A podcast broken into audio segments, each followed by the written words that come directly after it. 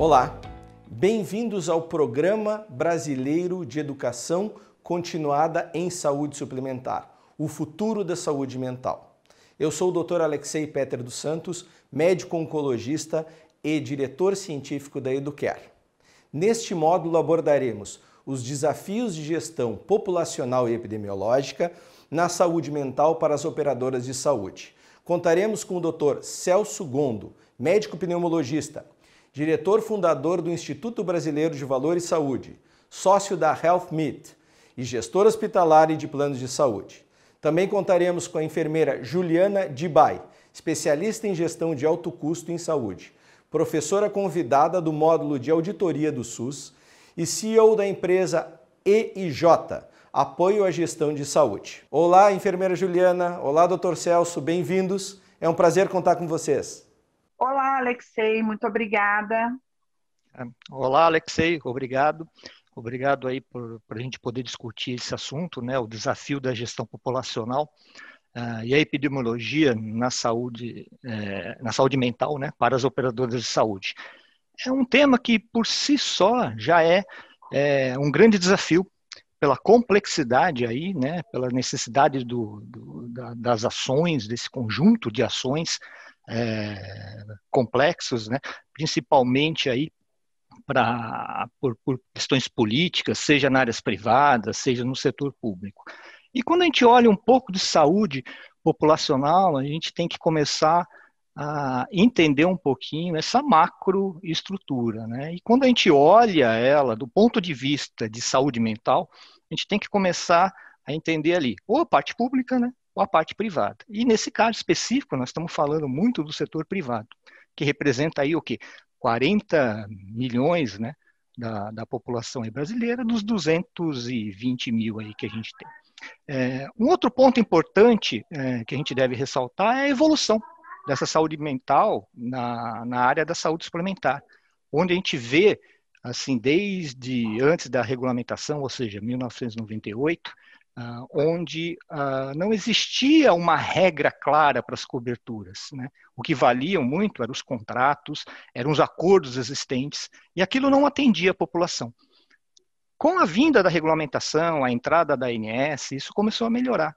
Melhorar em que sentido? As coberturas começaram a ser mais integrais, ou seja, a, o olhar no paciente, o olhar na, no beneficiário começou a ser maior. E automaticamente começaram a vir regras, né, e aí são regras regulamentares de coberturas que nós temos até hoje. Uma melhora, sim, importante, porém ainda não o ideal. Porém, é uma construção que vão ser realizadas aí ao longo do tempo. Outro ponto que eu acho que é importante a gente trazer aqui para a discussão é a dimensão realmente da saúde mental e a visão das operadoras, que, que muitas vezes ela enxerga muitos os dados, mas os dados mais contábeis, os dados mais financeiros, os dados mais de utilização. E uma coisa muito importante que fica de fora é que ela não consegue enxergar ou ver os chamados resultados, os desfechos, né? o como a doença mental realmente reflete dentro da, da sua, do seu atendimento, da sua assistência. Isso acho que é um ponto importante e que a gente deve ressaltar aqui nessa nossa discussão. Principalmente por quê? Porque isso traz aí é, pra, para, no caso, os prestadores, né, a, a parte que é mais importante, ou seja, ser o protagonista dessa mudança. Uma mudança aí que a gente já repara que vem vindo ao longo do tempo, como nós falamos, é, seja pela Agência Nacional de Saúde, seja pelas operadoras começando a entender melhor. Agora falta talvez ou uma iniciativa maior da, dos prestadores, em tentar olhar o que existe nessa estrutura, nesse mercado, né, é, da saúde suplementar e tentar ajudar ela a desenvolver um pouco mais esses lados que possa de fato vir a entregar e gerar valor ao cliente. Né? E aí são ações que cada uma vai ter que desenvolver ou olhar para dentro de do, dentro dela mesmo, né? para que possa entender um pouco essa dinâmica e propor né, ações, ações de medição, resultados, desfechos, é, indicadores para que possa fazer uma medição mais, uh, mais completa. Uh, quando a gente olha também a saúde suplementar e, e, nesse longo, longo do tempo, né, a gente também repara aí é, que muitos prestadores já estão se organizando nesse sentido. Tá? A gente vê ali muitos hospitais já desenvolvendo ações nesse sentido, ou seja, tentando é, começar a colher dados, informações, resultados, para começar realmente a discutir um modelo novo aí. O modelo novo, quando a gente fala, é um modelo de saúde, né? um modelo de remuneração, um modelo de parceria, algo que realmente possa vir e entregar aí para os beneficiários aquilo que, que importa. Né? Esse é um ponto. Uh, há várias iniciativas, como nós falamos, sim, iniciativas de hospitais, iniciativas de clínicas, de consultórios. O grande problema que a gente olha aí e enxerga é que isso ainda não está sendo tão divulgado como deveria. Tá? Nós percebemos ações pontuais, não são poucas, tá? A gente repara aí no Brasil, olhando aí vários prestadores, vários operadores, que existem várias parcerias, porém aquilo ainda não está se traduzindo em em, em resultados a, que sejam apresentáveis, ou seja, não estão sendo documentadas algumas delas. Tá? Eu acho que isso nós temos que evoluir bem. E o que a gente reforça e acha importante é que essa iniciativa está partindo de quem? Principalmente dos prestadores. Tá? A gente começa a olhar isso e eu acho que isso é um ponto fundamental. Outra coisa importante é a própria pandemia. Né? Que nos mostrou aí, é claro, ah, não o lado ruim dela, todo mundo sabe e entende o que ela traz, mas a pandemia também foi um fator importante de um catalisador, digamos assim, né, em várias ações e em ações de saúde mental, no qual muitas é, necessidades foram entendidas, muitas é, possibilidades se abriram, exemplos aí que a gente tem, a, as teleconsultas, né, a telesaúde, vindo aí das startups de atendimento, de, de atendimento tanto psiquiátrico para plataformas para médicos, como os atendimentos psicológicos, né, nas, nas psicologias, eu acho que isso mostrou para nós um caminho, um caminho que não tem volta, né, e que pós-pandemia vai ser uma, uma necessidade aí do sistema. Queria colocar só essa introdução, né, eh, Juliana, para a gente poder aí entrar numa discussão mais a fundo aí, talvez desses tópicos aí que nós falamos, tá? Obrigado. Eu que agradeço, doutor Celso. É um prazer estar aqui nesse bate-papo para a gente falar de um tema tão desafiador, né, que é a saúde mental. E aí eu vou aproveitar o gancho do que você acabou de falar uhum. em relação a essa mudança e em relação ao que a pandemia ela também tem trazido, com todas as dificuldades, esse, é, eu acho que é o benefício do entendimento que nós realmente temos um problema na saúde mental, né? Então, assim, é, eu acho importante a gente é, é falar que existe uma questão também de resistência cultural, da falta de entendimento das pessoas de entenderem a questão da saúde mental, da doença mental, e enquanto é, o senhor falava, eu estava até aqui é, relendo algumas coisas sobre a luta antimanicomial, que é muito recente no Brasil, né? Isso tem acontecido nos últimos 30 anos, então é, falar de saúde mental é muito desafiador, porque eu vejo que também nós, quanto sociedade, não estamos preparados para isso. Eu imagino que se falar é tão difícil, construir dado, então, se torna algo mais desafiador ainda, porque para a construção de dados a gente vai vai precisar de ter um diagnóstico, a gente vai precisar de, das pessoas buscarem serviço e muitas vezes essas pessoas elas não buscam os serviços e elas também têm o medo de serem rotuladas com algum tipo de transtorno mental. Então isso já é muito desafiador para a gente. Diante desse cenário todo, né, e da necessidade de criarmos essa construção de dados e essa interlocução entre quem cuida e quem gere a saúde, a fonte pagadora e a, a, o uhum. prestador de serviço. Qual que é a grande dificuldade que o senhor vê hoje na, na construção do monitoramento desses dados? Ótimo, interessante, né, essa colocação. é uma coisa aí que, é, que já é muito sabido né, na, na, na área da saúde suplementar, que são os dados. Né? É, por incrível que pareça, isso é, é, é, um ponto, né? nós temos muito dados. Tá? A saúde suplementar ela tem inúmeros dados. Uh, tanto que nós somos aí obrigados, dentro da Agência Nacional de Saúde, a dar essas informações. Seja ela lá via CIP, né, que, que são as informações do produto, onde nós temos que informar a ANS de todas as, as utilizações, digamos assim, assistenciais, como a própria TIS, que é a forma de, de, de informação né, que trafega aí entre as operadoras e a ANS. Porém, o que dificulta é que esses dados, aquilo que nós estávamos falando, são dados muito de frequência, ou seja, utilização, são dados muito relacionados à parte contábil, ou seja, os custos. Então, a gente acaba é, tendo muitos dados, sim, porém, esses dados não são dados estruturados, né? aqueles dados capazes de trazer é, um aprofundamento, digamos assim, dentro dessa parte da saúde populacional e nos mostrar de fato o que está acontecendo com essa população. Né? Esse acho que é um dos grandes problemas. E aí eu volto a falar a grande oportunidade do prestador. Tá? A grande oportunidade dessa parceria existir e cada vez mais ela poder desenvolver. Por quê? Porque se, de um, de um modo geral, né, a operadora ela tem esses dados de utilização, custo e frequência. Agora, os dados relacionados a indicadores, indicadores de desfechos, resultados, acompanhamentos, quem tem muito é o prestador. A base de informação de um prestador é riquíssima nesse sentido.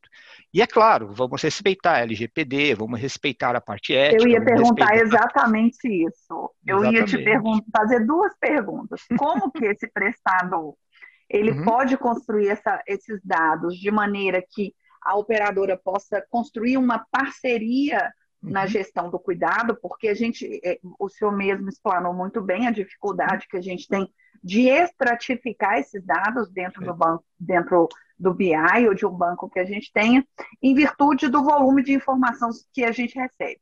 Se a gente traçar perfil epidemiológico de uma carteira já é desafiador, que dirá a gente traçar de uma população específica, que é, é a população da saúde mental.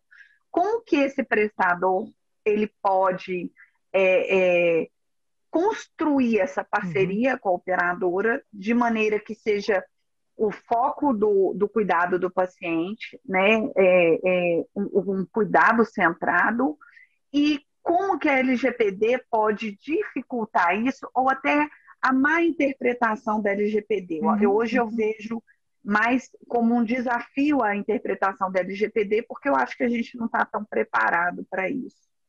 Não, você tem toda a razão. Essa, esse é um, é um desafio, sim.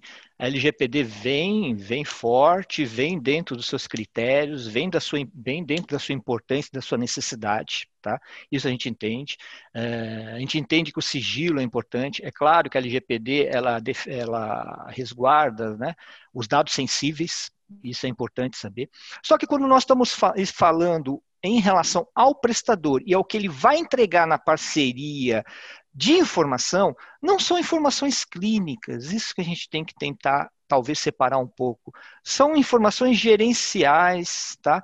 É, informações de indicadores. E aí esses indicadores, ele não diz respeito diretamente a uma pessoa específica, a um, uma doença específica, ele diz a um conjunto né, de ações, um conjunto, ou seja, de desfecho, como foi aquele grupo e aí a gente pode depois discutir linhas de cuidado integrais e coordenadas. Eu ia né? falar exatamente é, isso. Aí nós sentido. teríamos duas, duas formas uhum. de análise. Né? A primeira na construção da informação, para que eu saiba a minha população, que tem a saúde mental, Perfeito. mas aí eu, quanto é, gerente de cuidado, uhum. eu, eu tenho que construir esses dados para fazer algo. Né? Será que eu quero só saber ou o que eu vou fazer com isso para poder melhorar o cuidado da minha população? Né? E aí, pensando numa linha de cuidado, eu acho que é fundamental essa é, inter, interrelação entre o prestador e, e a fonte pagadora. E, gente, e, e eu acho que a linha de cuidado é algo que a gente vai é, cada vez mais estar tá discutindo nesse cenário hoje de gestão do cuidado é, do paciente, até mesmo porque se a gente for pegar é, o histórico aí dos últimos anos do rol, né, uhum. a gente percebe que cada vez mais o rol está integralizando as ações e jogando a responsabilidade da, da reinclusão social desse paciente também para a fonte pagadora. Né? Por Sim. exemplo, se a gente pegar o artigo 5 do rol, né, na, na, já RN atualizada 465, é, o inciso 1 fala da atenção multiprofissional, o inciso 2 fala da integralidade das ações, o inciso 3 fala das ações de prevenção e promoção de saúde, o quarto, do uso de epidemiologia, uhum. no monitoramento da qualidade de ações, que é exatamente isso que a gente está falando, né? E da necessidade de é, cuidar desse doente mental sem estigmatizá-lo. Então, eu, eu vejo isso como um grande desafio nessa construção de parceria e, e, e, um desafio ainda maior com a LGPD, né? Como que a gente vai trazer essa integralidade se, é, por exemplo, você não me disponibilizar os dados? Será, o, o doutor Celso, que uma ferramenta é, é, de sistema onde eu tenha informações compartilhadas do cuidado, ela não seria rica, pensando aí na relação prestador-operadora, mas nós temos também uma outra relação, que é o crescimento da verticalização. Em virtude desses desafios todos, quando eu verticalizo, fica mais fácil até de eu gerir uhum. é, o cuidado. É, como que você enxerga isso dentro de uma plataforma integrada? Como é que a gente pode fazer isso pensando não só na construção da informação, mas de uma tratativa dessa informação para melhora do cuidado do meu paciente? Entendi. Não, Juliana, você tocou num, num assunto aí muito importante, né? É, que hoje está muito aí é, sendo discutido por várias áreas, né? E as áreas de operadoras de saúde, as áreas de empresas, né? Que é o corporativo, as áreas relacionadas aos prestadores, que são as chamadas linhas de cuidado integral, né? E coordenadas, né? Ela tem que ser coordenada, caso contrário, não faz sentido. Hoje se discute muito isso e desenhar essas linhas, eu acho que é o fundamental. Por quê? Porque com isso, você, em saúde mental especificamente, você vai poder classificar né, a saúde mental dentro dos seus vários níveis, né, dentro dessas linhas. Dentro dessas linhas, você vai entender o caminho, que é a jornada desse paciente, que é importantíssimo nessa construção. Tá? Saber aonde estão os problemas, os gaps, as necessidades do paciente como um todo poder. Aí entra o que se falou de sistema, medir essas passagens né, que ocorram, e aí, quando a gente fala medições, de novo, não estou falando apenas e não obrigatoriamente de dado clínico, mas são de dados muito mais gerenciais. Se esse paciente aderiu a um tratamento, se esse paciente no tratamento, essa a, a aderência, ele está dando, gerando continuidade, essa continuidade está levando a que desfecho? Desfechos de melhora, desfechos de resultados de menor internação, utilização mais de, de, de em day clinic, como hoje nós temos dentro da saúde aí, é, mental como sendo uma das prioridades, né? Como você mesmo falou, a própria regulamentação, a própria regra define a desinstitucionalização desse paciente, né? Tá? A utilização ambulatorial dele, o que, que, está acontecendo com esse paciente. Então, a linha de cuidado, ela torna-se importantíssima. É claro, não adianta linha sem o que você falou. Tenha um sistema, um sistema que capture essas informações, que possam compilar todas elas e gerar relatórios, de novo, relatórios de acompanhamento gerencial, para que você possa ter informações e montar estratégias aí capazes né, de, de trazer resultado. E aí, quando a gente fala resultado, é trazer valor. Trazer valor para quem? Valor para o beneficiário, valor para a pessoa, para o indivíduo. Né? Então, acho que isso é muito importante dentro desse contexto, sim. Bom, é, dentro dessa discussão né, da construção de dados, que a gente realmente vê que é muito desafiador, que eu não sei a sua opinião, mas talvez a única forma que nós teríamos de fazer isso seria realmente com a construção de sistema. Né? Eu acho que fazer isso manualmente é mais desafiador, uhum. Mas talvez até mesmo pensando, já pensando lá na frente, numa linha de cuidado, a auditoria concorrente ela pode ser uma ferramenta da construção de dados quando esse paciente já está internado. Né? Mas eu acho que o principal objetivo, quando a gente pensa nessa discussão, é, é pensarmos no indivíduo para cuidar dele sem ele precisar ser internado, reinternado e excluído socialmente, que eu acho que esse é o grande desafio que a gente tem aí com doente mental. Mesmo com essa evolução toda, mesmo com essa mudança, com a luta antimanicomial, a gente tem aí em 2009 uma mudança até mesmo da ANS em relação à gestão do cuidado. A doutora Marta vai abordar isso uhum. mais para frente, né, desenhando todo esse cenário é, em relação à, à gestão do cuidado com esse paciente é, psiquiátrico. Então, pensando dentro desse cenário, é, tem algo que me angustia muito, aí eu não sei é, se você tem essa mesma é, percepção, visão e até mesmo os dados pelo nosso dia a dia de trabalho, que é às vezes um despreparo do sistema em, em lidar com esse perfil de paciente. Nós temos regiões onde nós temos, onde nós não temos prestadores que uhum. conseguem absorver esse paciente. Esse paciente, quando é necessário uma internação, ele vai para um hospital é, geral. Né? Nós temos hoje, dentro da saúde suplementar, eu vejo isso como um grande desafio, que é prestadores estarem preparados não só para internar, mas também para construir um programa de hospital dia, de reinclusão social, é, de é, é, cuidado com, com uhum. esse indivíduo para eu não, não ter que interná-lo. Eu vejo que nós temos muitos gargalos aí pensando nesse paciente é, da saúde mental. Qual que, qual que é a percepção que você tem dessa relação hoje da prestação de serviço é, com a fonte pagadora e como que nós podemos fazer para poder melhorar isso tudo? Olha, esse é um ponto, é um ponto crítico também, né? A gente entende, né, que o Brasil, por ser aí um país continental, né, é, pelas dificuldades, pelas grandes diferenças socioeconômicas, de infraestrutura, sabe, dessa dificuldade, e não só a saúde mental passa por essa necessidade de, de, de, um, de um ajuste, né? Acho que a saúde como um todo tem esse problema, né? principalmente muitos é, diagnósticos, a dificuldade de diagnóstico, a dificuldade de tratamento, a dificuldade de, de, hospitais, a dificuldades de especialidades, ou seja, é um conjunto de fatores aí que é, dificultam essas ações. Isso daí já todo mundo sabe, está bem mapeado. Agora, uma coisa que a gente coloca é o seguinte, né? É, o que o prestador, dentro dessa relação, pode fazer? Tá?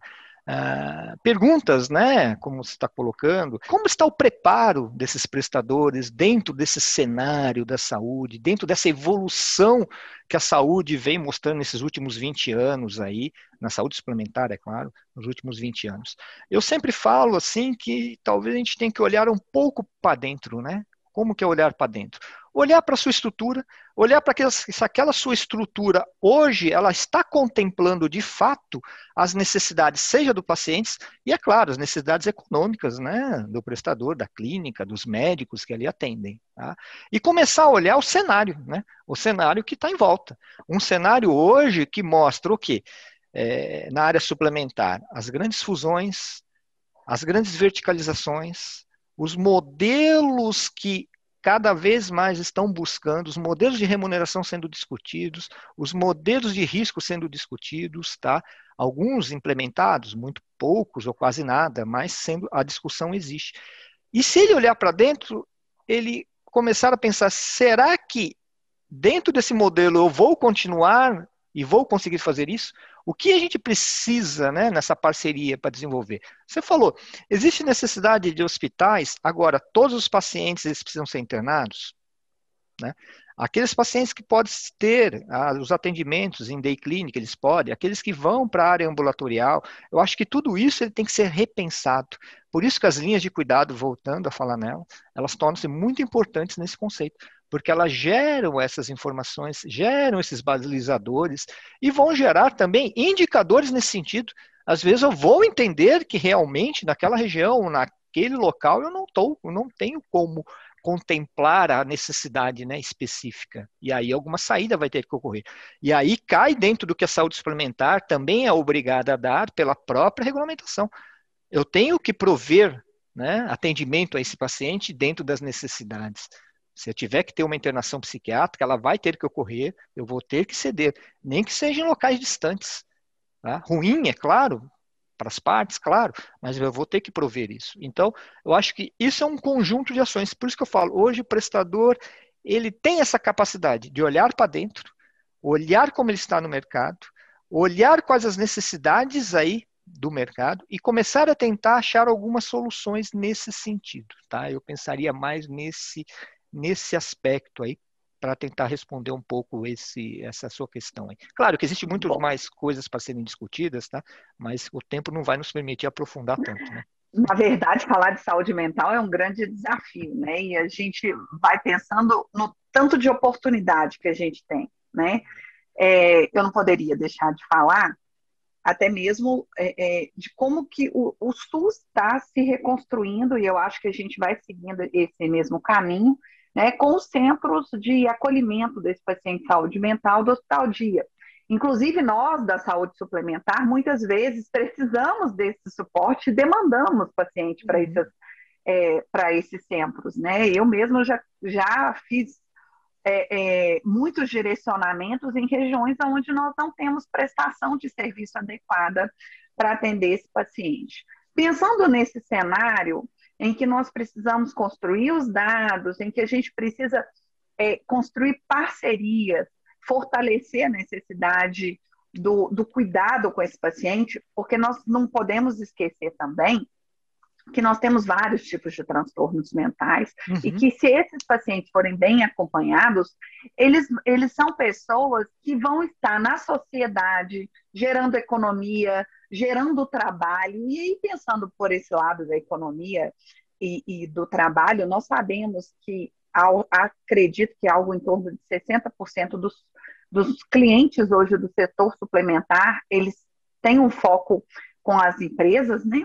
Como é que nós poderíamos pensar numa parceria com essas empresas, pensando em saúde ocupacional, pensando em construção de programas onde essas empresas também podem participar dessa discussão, não só quem paga, não só quem presta serviço, mas também quem está comprando o serviço, não só a empresa, pensando até mesmo no usuário, na família, porque quando nós temos um paciente com transtorno mental, nós precisamos de que todos participem dessa é, discussão. Como é que nós podemos trazer essas empresas para essa discussão, e eu vejo isso como uma grande oportunidade, doutor Celso. Como que o senhor entende isso? Com certeza, né? Respondendo também a primeira parte, né, a utilização e essas parcerias público-privadas, eu acho que elas têm que começar a se desenvolver acho que aí sim, né, o sistema de saúde como um todo ele começa a ganhar. Então tem que se fortalecer essas políticas, esses desenhos, esses acordos, essas negociações. Então isso aí faz parte de uma construção, uma construção que já existe, sim. A gente percebe isso, como você falou, no interior do Brasil afora, essas parcerias já começam a, a, já começam, não, já existem, né? E talvez elas estejam se desenvolvendo mais e é uma necessidade de uma estruturação. Tá? Uh, um outro ponto, né, que você colocou, que é de suma importância, realmente a saúde privada, né?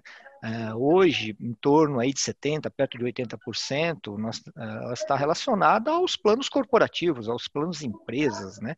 ao que nós chamamos de estipulante tá? que são, na verdade, a verdadeira fonte pagadora de todo esse sistema.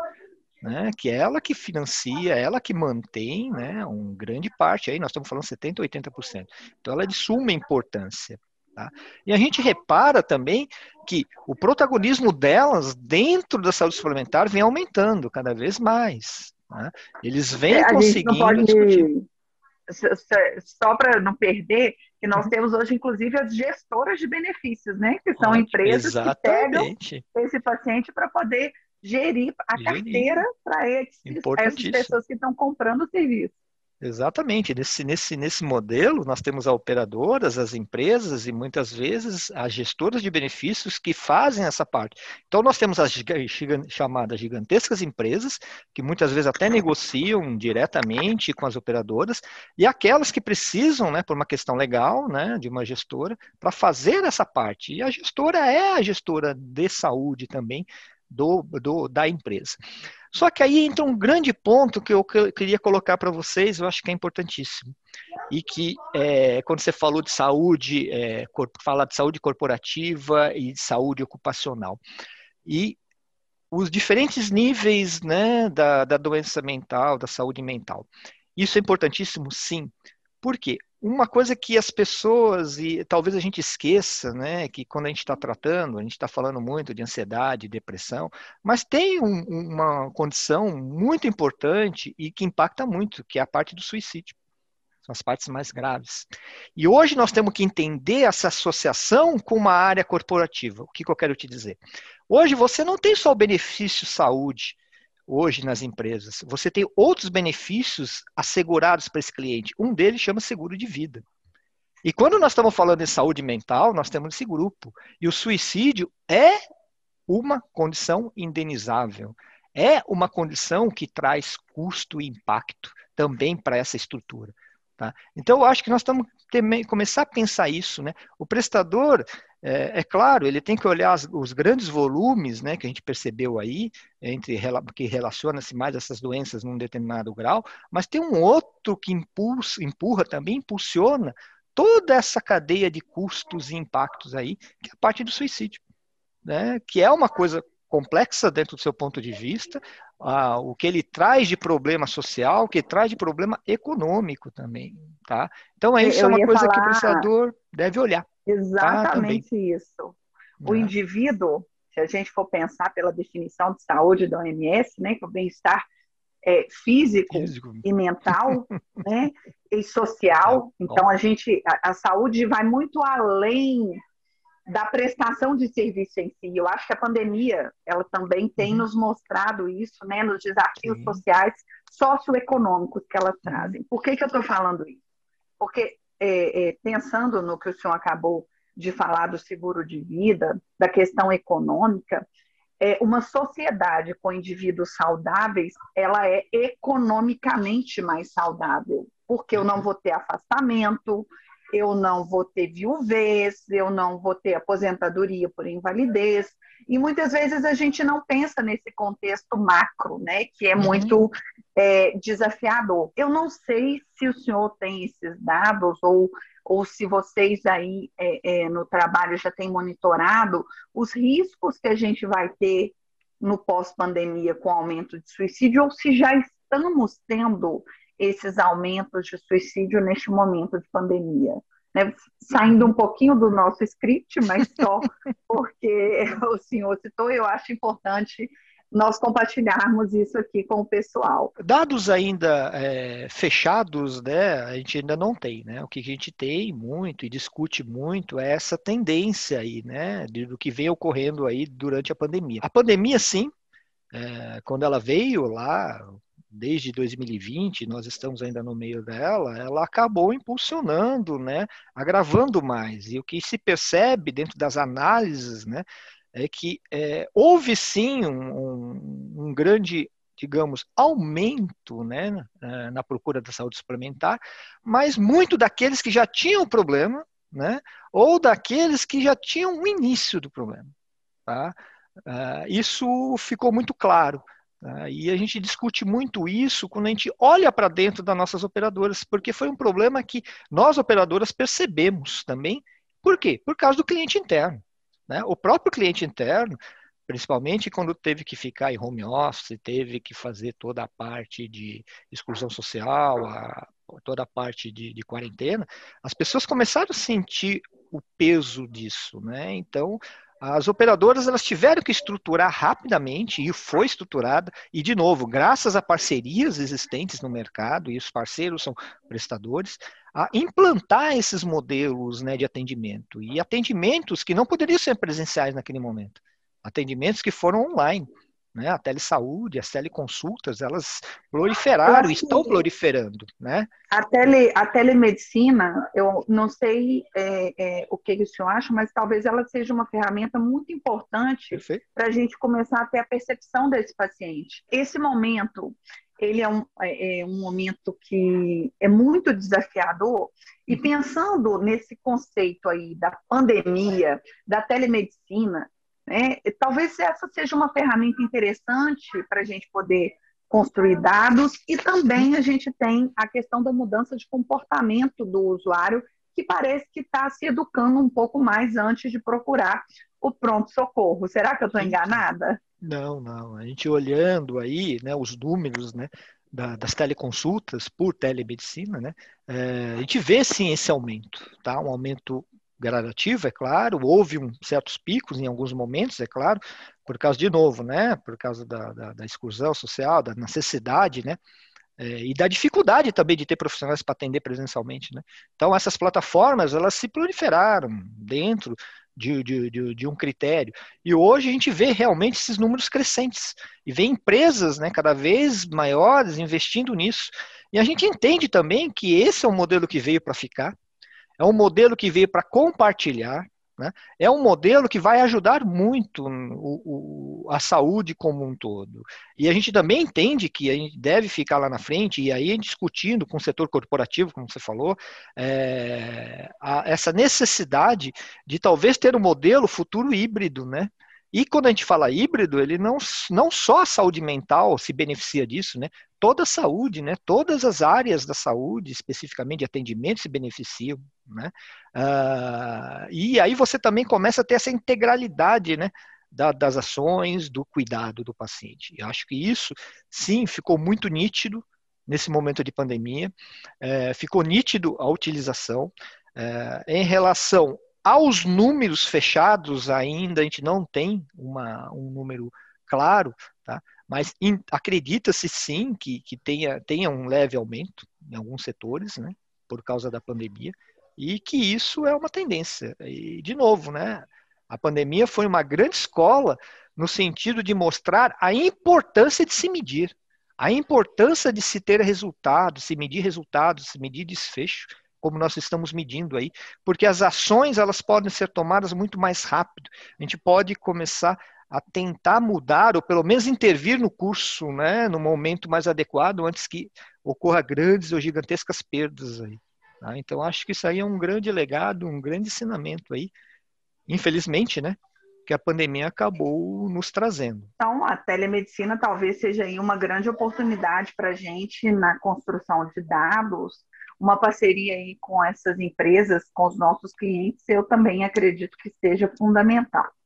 Pensando nesse cenário, doutor Celso, eu vou tocar num ponto que é, é muito frágil nessas relações e que talvez é, a gente não tenha tanto estímulo em mudar as políticas de assistência à saúde mental por questões financeiras, às vezes porque a remuneração para o prestador, ela pode não estar tá tão adequada a essa realidade.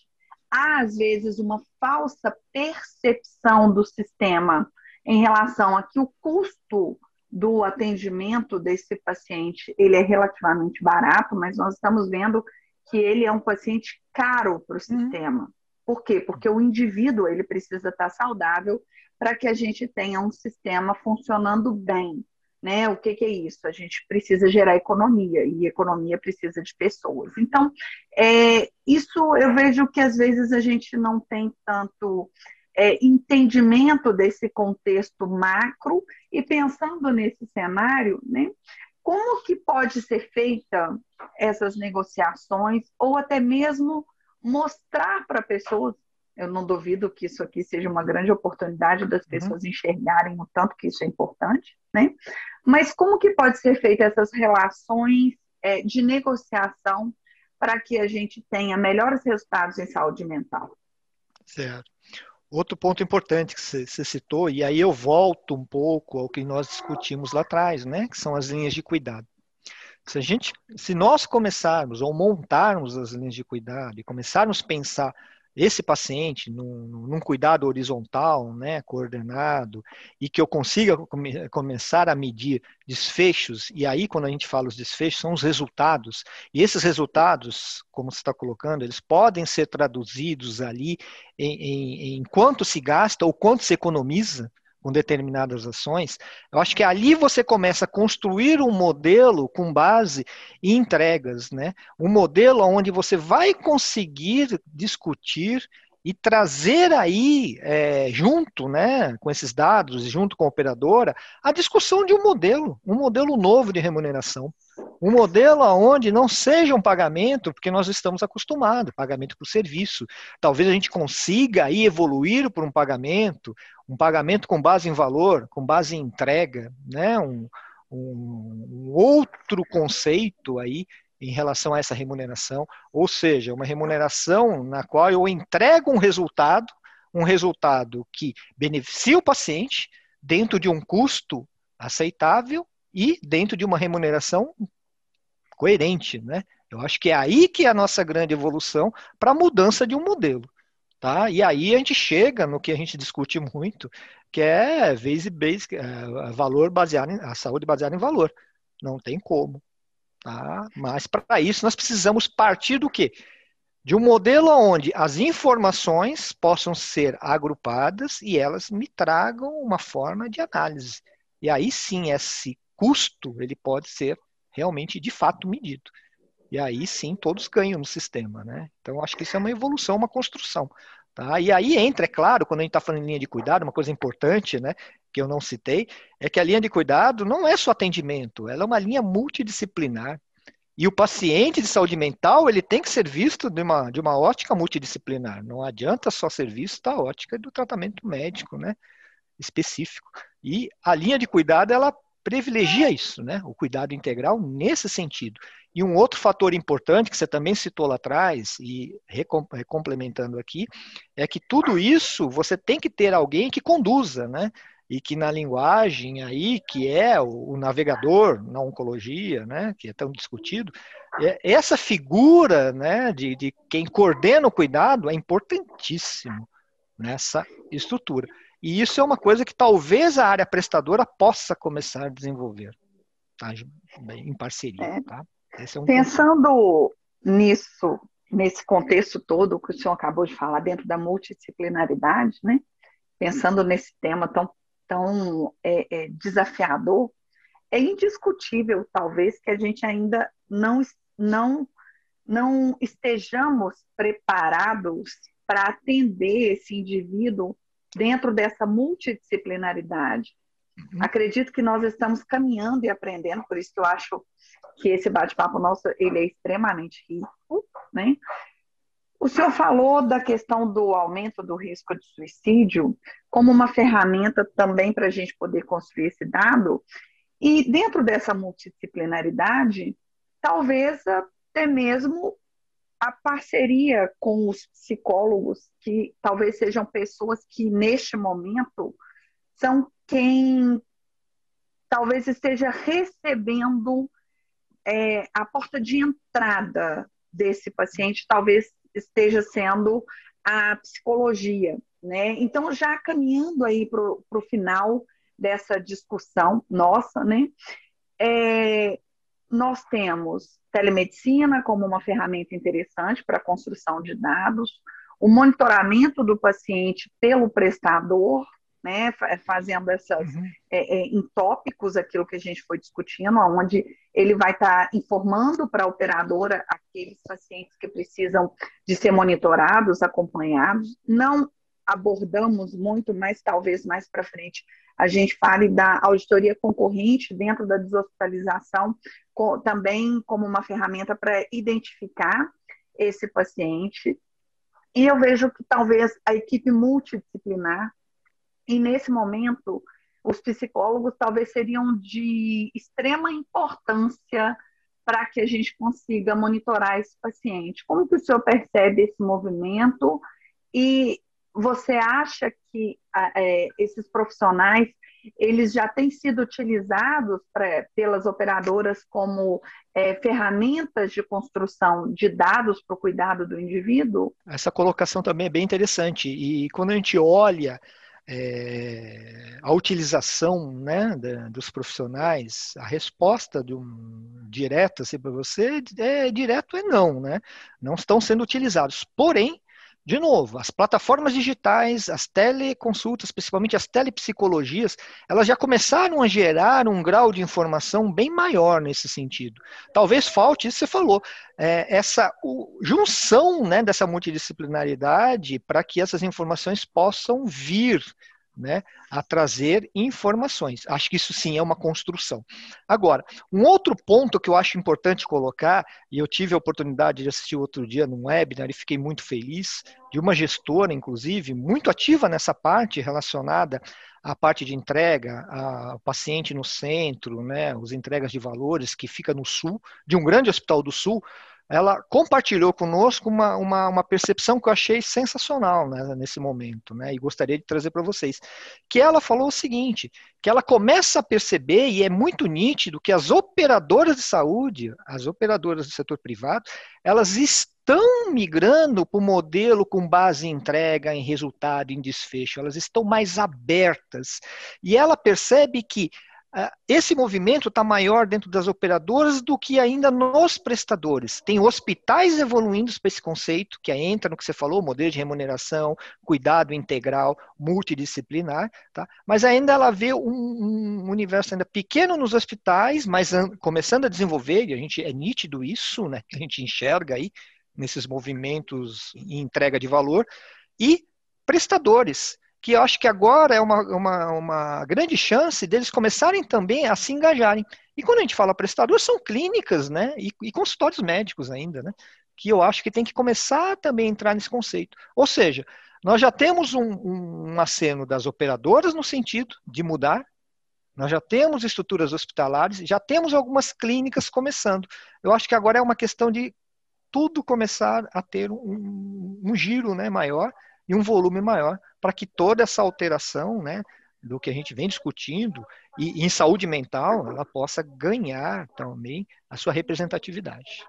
Tá? Esse é, Bom, o, é o, que eu penso. Eu, eu com certeza ficaria muitas horas discutindo um tema que eu acredito, né? Aliás, eu quero parabenizar a Educare por esse projeto, né, com os parceiros, né? É, é fundamental discutir o tabu da saúde mental, porque discutir saúde mental no Brasil ainda é um tabu é, enorme. É, por essa discussão, a gente vê o tanto que ainda precisa ser construído, né? É, as operadoras precisam é, mudar o seu olhar com esse paciente, da mesma forma que os prestadores de serviço também precisam. Eu vejo hoje a saúde mental como um grande desafio é, social, né? O, a gente precisa de ter realmente políticas públicas, políticas governamentais, políticas privadas para que a gente consiga é, tratar esse indivíduo. E aí, pensando nesse cenário, eu acho que a gente ainda tem um grande desafio que a gente não tocou, mas eu acredito que alguém vai falar aí mais para frente, que é o uso até mesmo dessas ferramentas digitais que está mudando o comportamento social das pessoas e o tanto que isso daí pode prejudicar é, a saúde mental desse, dessas pessoas, né? Então, é, eu quero agradecer a, a, ao convite do time da Educare, eu quero agradecer ao Dr. Celso por esse bate-papo que foi incrível, no qual eu com certeza aprendi muito. Espero que quem esteja assistindo a gente também consiga é, absorver é, a necessidade de cuidarmos do indivíduo como um todo, dentro do seu contexto social, político, econômico e da saúde mental. Agradeço também, Juliana, uma excelente condução, agradeço a Eduquer por essa iniciativa. Muito obrigado, enfermeira Juliana, muito obrigado, doutor Celso. Convidamos a todos a participarem do próximo módulo. Esperamos você na plataforma Eduquer.